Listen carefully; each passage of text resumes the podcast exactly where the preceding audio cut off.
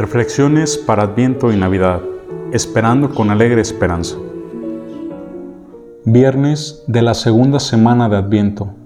Lamenta y aprende.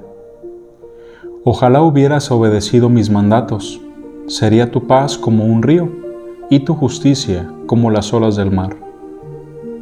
Isaías capítulo 48, versículo 18. A veces tengo la tentación de volver al pasado, en particular a los errores o al dolor del pasado. Si no hubiera, pienso para mí mismo, si no hubiera. Estos son deseos de anhelar deshacer lo que se ha hecho por mí o para mí, para imaginar cómo las cosas podrían haber sido diferentes. He descubierto que este tipo de cavilación no cambia nada es mucho mejor lamentarse y aprender, que es precisamente lo que está sucediendo en nuestra lectura del día de hoy del profeta Isaías. Dios lamenta que el pueblo de Judá haya ignorado los mandamientos vivificantes de la alianza y en su lugar se haya puesto en la posición de ser mantenidos en cautiverio en Babilonia. Dios está invitando a su pueblo a entrar en el lamento con él para que puedan realmente aprender a vivir. El lamento de Dios no es un morar morbosamente en los pecados pasados de Judá, aunque Dios definitivamente usa a Isaías para ayudarles a ver su pecado, la idolatría de adorar a falsos dioses y entrar en alianzas extranjeras, así como la falta de misericordia y justicia para los pobres en su medio.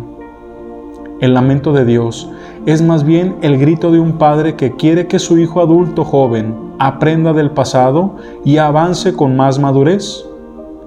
Tal lamento reconoce el pecado por lo que es y luego proporciona imágenes que pintan un cuadro de lo que puede ser, la paz como un río, la reivindicación como las constantes olas del mar. Miren a su alrededor y vean con qué imágenes de la naturaleza podrían estar llamando a la iglesia hoy en día a volverse hacia el Señor. Aunque el arrepentimiento no es el foco principal del adviento, el arrepentimiento es definitivamente parte de cómo nos preparamos para la gran venida de Cristo. El lamento es crítico para este proceso identificamos las formas en que nosotros y nuestro mundo están fuera del paso en nuestro caminar con el mundo y lamentamos. ¿Cómo podría el lamento individual ayudar a redirigir a cada uno de nosotros? ¿Qué podría requerir el lamento de nuestra comunidad de fe en estos días mientras preparamos el camino para el Señor? Oh Dios, nos presentamos ante ti con un sincero deseo de caminar en tus caminos. Ayúdanos a reconocer nuestras faltas y a buscar los signos de renovación en nuestras vidas. En los paisajes invernales, ayúdanos a encontrar imágenes de paz que vuelvan nuestros corazones hacia ti.